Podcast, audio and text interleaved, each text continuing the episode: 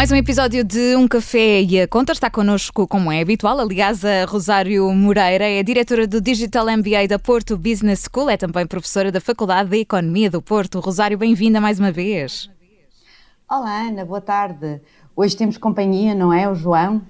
Olá, viva Rosário. Olá, João. Vamos Hoje... então falar de educação financeira, certo? É isso, é isso. E porquê é que é tão importante falar disto, Rosário? Ora bem, digamos que a saúde financeira é um dos pilares de, de saúde de um agregado familiar. Uh, uma família, mesmo com rendimentos limitados, se tiver atenção às suas finanças e uma preocupação regular com as suas poupanças, por um lado, e depois os seus investimentos, uh, poderá viver melhor. Na verdade, até há estudos científicos na área que mostram que uma maior literacia financeira conduz uma melhor gestão da poupança e, e, e, consequentemente, a um melhor investimento dessas mesmas poupanças. No entanto, Ana, ah, aqui o último inquérito que foi feito pelo Conselho Nacional de Supervisores Financeiros uh, apurou que ainda existe um caminho, um longo caminho a percorrer no que diz respeito à, à educação e à literacia financeira. Se bem que temos 82%, dizia o estudo, uh, de inquiridos que identificam, uh, conseguem ler facilmente o saldo da sua conta bancária e de, de, de, de um extrato do banco, mas há cerca de 20, 21% que não sabe o que é um o que é uma Euribor. Portanto, é um bocadinho preocupante que não sabem o que é o spread ou a Euribor. Portanto, todos nós, enfim, eu acho que na última crise, eh, possivelmente, ficámos mais atentos a esta questão da importância da, da poupança, mas a educação financeira é algo muito mais complexo. Em relação à pandemia, eh, Rosário, a pandemia alterou também este cenário? Estamos hoje mais atentos devido ao contexto em que, em que estamos a viver? É, é, interessante ver os números recentes do, do, Eurostat que mostram que realmente a taxa de poupança em Portugal disparou mais de, de 10% uh, eh, entre abril e junho do ano passado e, e, que foi precisamente coincidente com uma quebra expressiva no consumo. Um, portanto, as famílias pouparam mais, pouparam mais de um quinto do seu rendimento disponível, algo que já não se via desde 1999, o que é bom que é extraordinária e, portanto, mostra a relevância desta rúbrica. E por onde é que nós podemos começar então a, a, fazer uma poupança? Se só agora, por exemplo, é que despertamos para a importância de fazer tudo isto, ou ouvir-te também nesta rubrica, por onde é que devemos começar, Rosário? Eu já estou com caneta e, e folha na mão para apontar. Exatamente, é assim mesmo, Ana. Uh, bom, se por um lado o perfil de poupança pode ser influenciado pelo, pelo ambiente em que se cresce, uh, pelos hábitos dos pais, por outro lado, também é possível aprender a poupar e a investir. Uh, portanto, a educação financeira é uma forma, de, mesmo começando mais tarde, de conseguir consumidores mais conscientes, mais responsáveis, pessoas mais sensibilizadas para a importância da poupança e, portanto, eh, com certeza mais, mais felizes.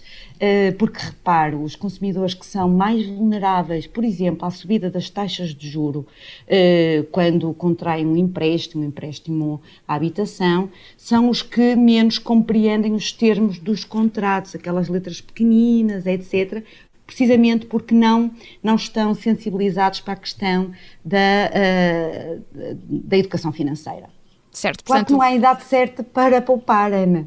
Não, é, não há idade certa para começar a poupar e voltar a sua atenção para as finanças pessoais. Uh, além disso, há, há, tantos motivos para, para poupar, poupar para ter uma reforma um pouco mais folgada, olha, poupar para uma viagem com, com, com os amigos e com, com a família, para comprar casa ou até para concretizar uma ideia de negócio. Portanto, a poupança, digamos que é o primeiro passo para uh, levar a cabo uma série de projetos, incluindo os investimentos familiares e pessoais. Certo, não quer, não quer tarde para, para começar. Rosário, já estamos a ficar uh, no limite do nosso, do nosso tempo, mas entretanto há aqui algumas regras de ouro que são aquelas essenciais e que nunca podem, podem faltar.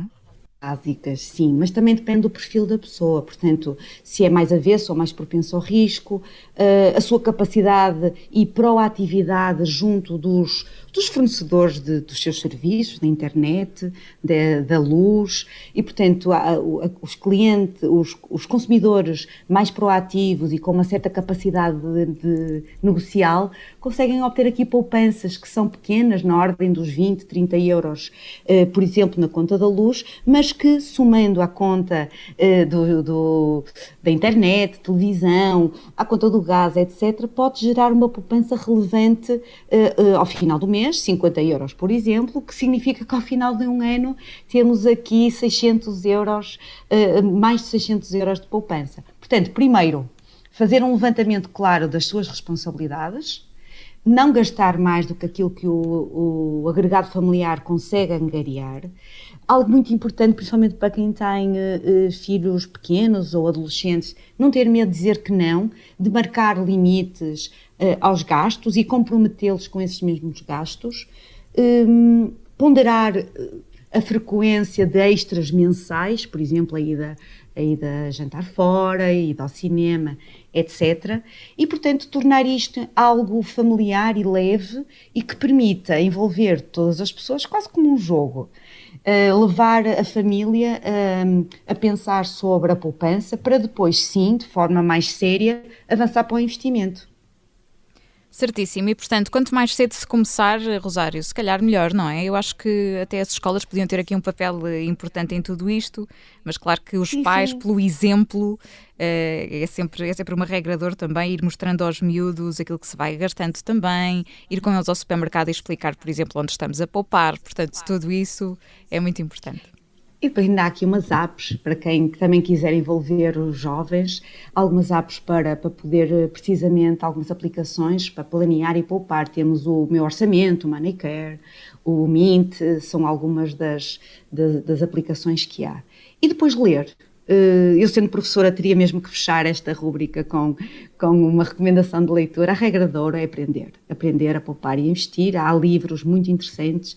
Deixo só aqui um, Pai Rico, Pai Pobre, de Robert uh, Kiyosaki, que de facto uh, explica de uma maneira simples e bastante envolvente esta questão das finanças pessoais. Muito bem, no próximo episódio vamos falar de criptomoedas. É um assunto que levanta também muitas dúvidas e, portanto, a Rosário vai dar-nos uma ajuda. A Rosário Moreira, que é diretora do Digital MBA da Porto Business School, é professora da Faculdade de Economia do Porto. Todas as semanas está na Rádio Observador. Rosário, obrigada. Até para a semana. Até para a semana, Ani João. Obrigado, Rosário.